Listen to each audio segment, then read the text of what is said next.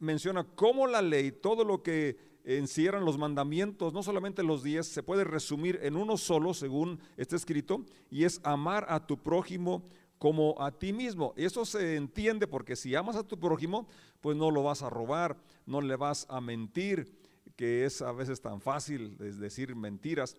Eh, no le vas a quitar a, la esposa, eh, no, es decir, menos lo vas a matar. Por eso Pablo dice, es que en eso se puede resumir, si amas a tu prójimo como a ti mismo, ahí pudiera concentrarse toda la ley. Y Pablo menciona que la libertad que tenemos no es una libertad para vivir en libertinaje y hacer aquellas cosas que van contra la, contra la voluntad de Dios. El capítulo que estamos considerando, el capítulo 5, inicia precisamente hablando de la libertad que tenemos ahora que conocemos a Jesucristo. Por lo tanto, Cristo en verdad nos ha liberado. Ahora asegúrense de permanecer libres y de no esclavizarse de nuevo a la ley. Presten atención, yo Pablo les digo lo siguiente, si dependen de la circuncisión para hacerse justos ante Dios, entonces Cristo no les servirá de nada. Lo repito, si pretenden lograr el favor de Dios mediante la circuncisión, entonces están obligados a obedecer cada una de las ordenanzas de la ley de Moisés. Y el tema entonces aquí, que todo Gálatas lo está tratando Pablo, es aquellos que en aquel tiempo y todavía hoy eh, pretenden agradar a Dios con su buena conducta, guardando los mandamientos. La verdad, muchos mandamientos que honestamente ni los sé todos, los que están, porque no solamente son los diez, hay muchísimos más mandamientos que encontramos en el Antiguo Testamento. Y si nuestra nuestra relación con Dios dependiera, de la obediencia, pues nunca íbamos a tener una relación correcta, nunca íbamos a sentirnos con esa paz que Él nos da. Y los Gálatas, en un lugar, Pablo dice, ustedes empezaron bien, empezaron por fe, por gracia, recibiendo el regalo de la salvación, y ahora querían perfeccionarlo cumpliendo las ordenanzas. Y Pablo es muy, muy directo y menciona que si se depende eh, para, para, estar justificado de la circuncisión, y ahí habla no solo de, la circuncisión, sino de la obediencia a los mandamientos, entonces, pues no lo van a lograr. Y es más, dice, de nada les serviría entonces creer en Cristo.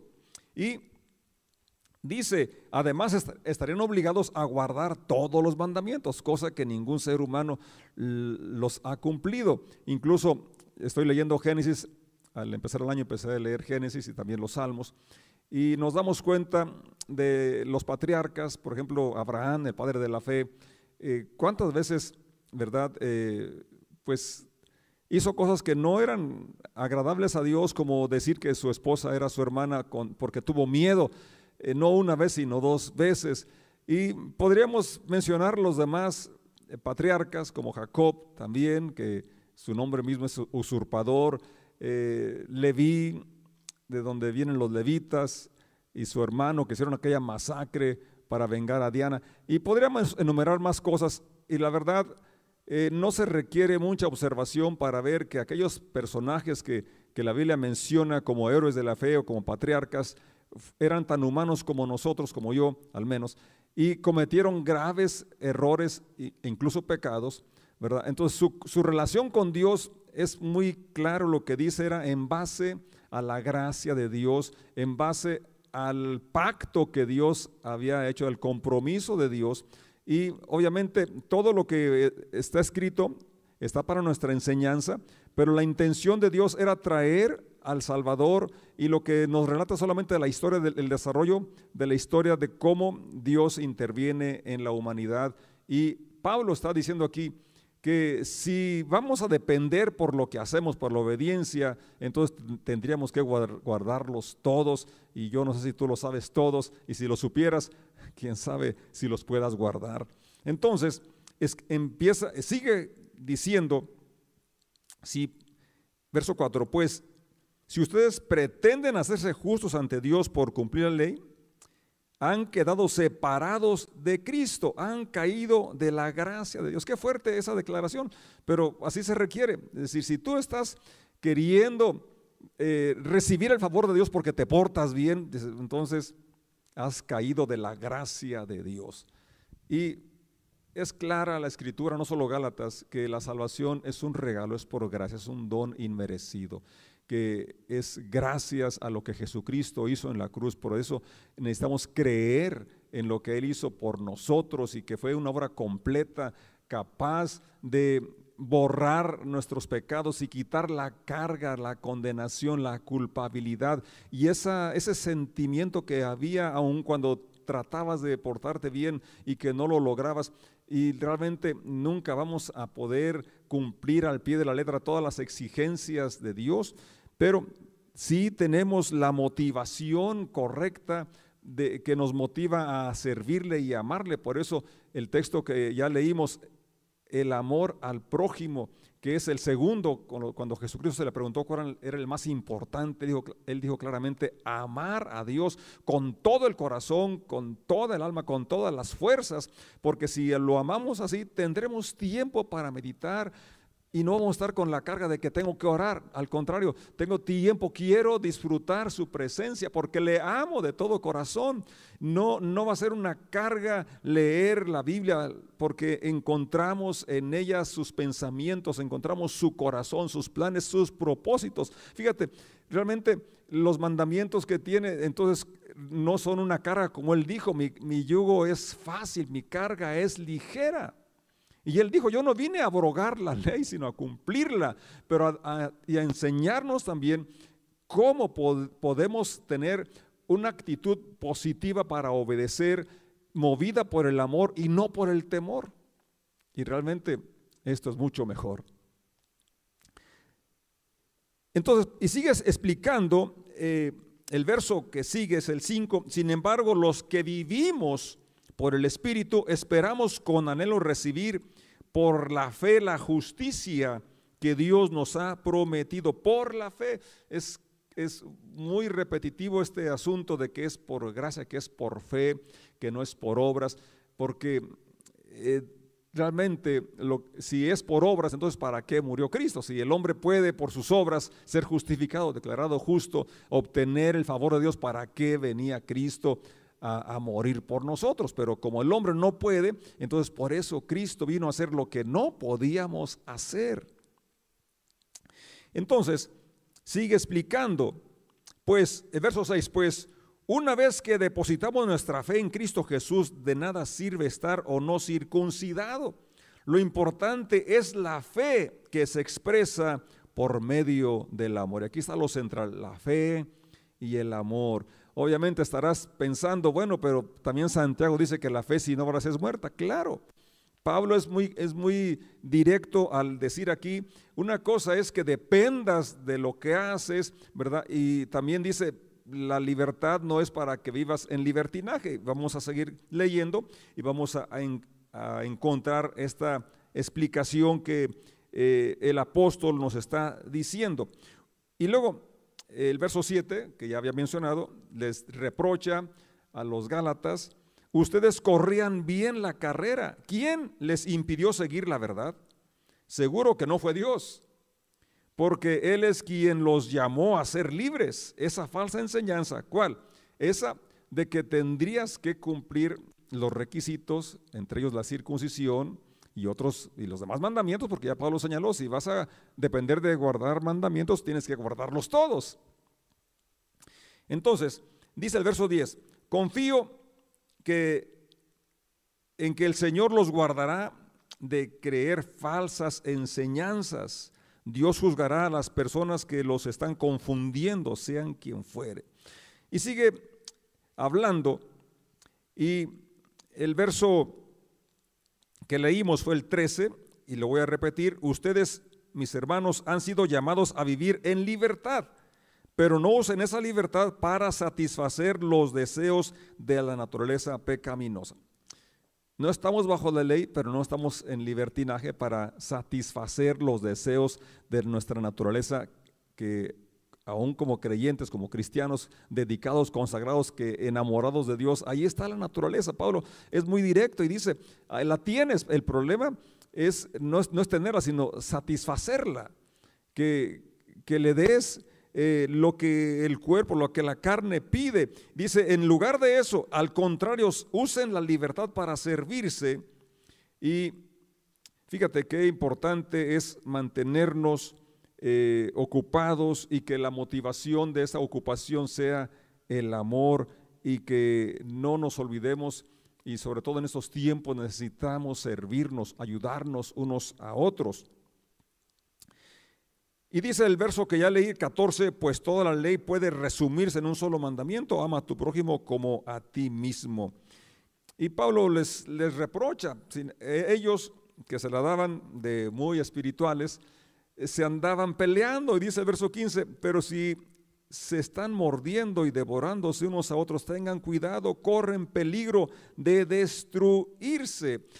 Entonces, eh, lo que quiero aquí tratar de, de, explicar, estoy tratando de explicar es que por un lado, la salvación, la libertad que Cristo nos da es algo real y algo que podemos disfrutar y vivir en libertad. Por eso nos hablan los salmos de cómo en medio de los problemas, de las dificultades, podían alabar a Dios. Hoy, en, en este tiempo, como estamos mirando, en medio de la pandemia, de los problemas, en medio del desierto, podemos florecer si podemos ser guiados por el Espíritu Santo y que el Espíritu eh, de Dios es el que va a fluir y va a producir en nosotros las obras, el fruto del Espíritu. Vamos a leerlo enseguida.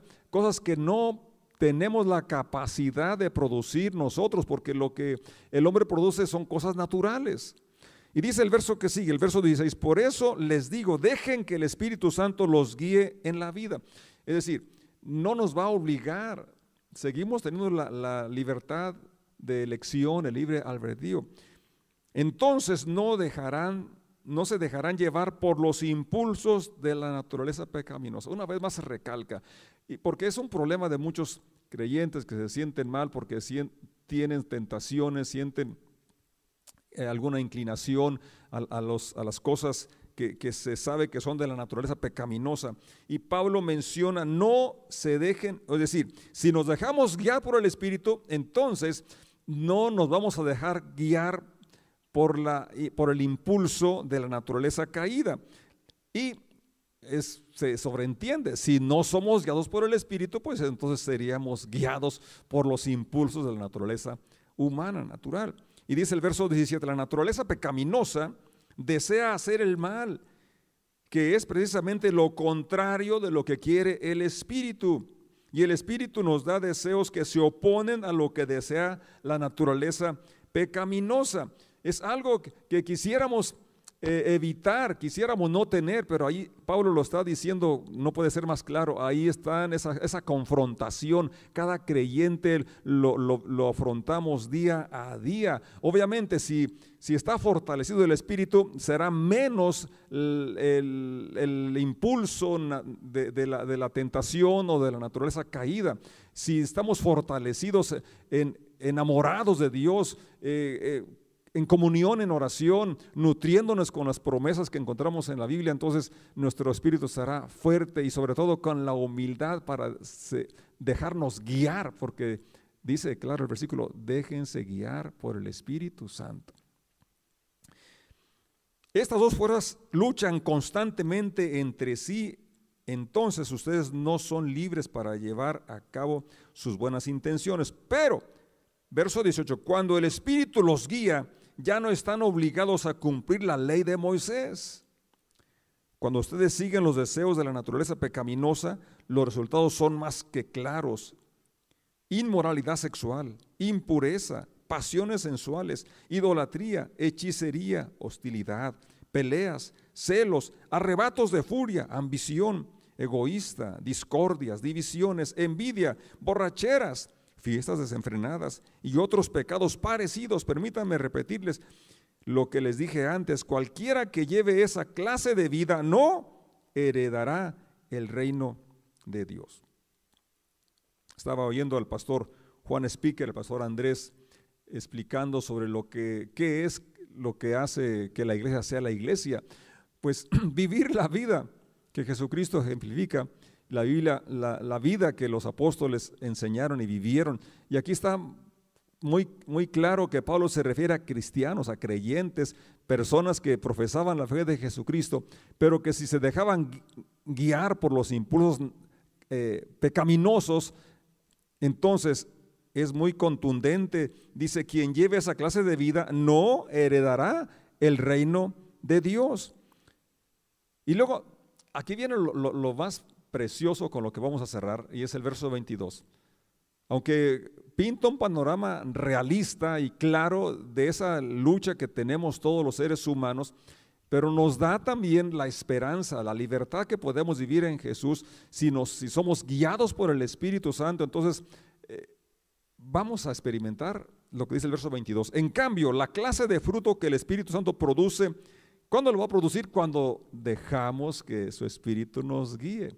Cuando está ese Espíritu tomando el control de nuestras sentimientos, decisiones y acciones, entonces va a producir en nosotros amor, alegría, paz, paciencia, gentileza, bondad, fidelidad, humildad y control propio.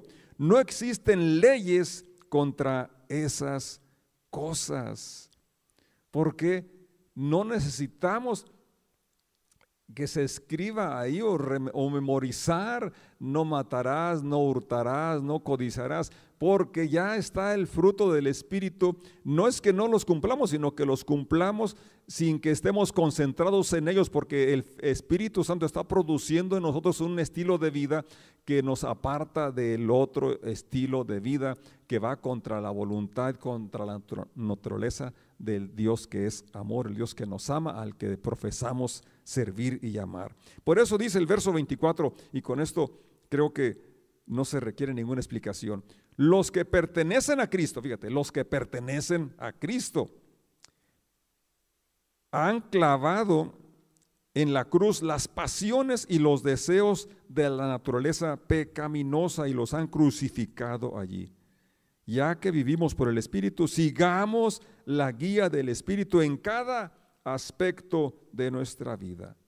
No nos hagamos vanidosos, ni nos provoquemos unos a otros, ni tengamos envidia unos de otros. Si te fijas cómo todo el capítulo está entrelazado entre un estilo de vida y otro, y es muy claro que se puede vivir una vida donde el Espíritu toma el control, donde nuestra vida glorifica a Dios, donde somos libres y entonces podemos florecer en el desierto en medio de las dificultades, en medio de las cosas que nos pueden causar temor, temor a la muerte, incertidumbre al, futuro y también incertidumbre a, a, que si voy a acceder a la tentación. Eso se elimina cuando podemos estar apasionados, enamorados de Dios, de su palabra, de su obra.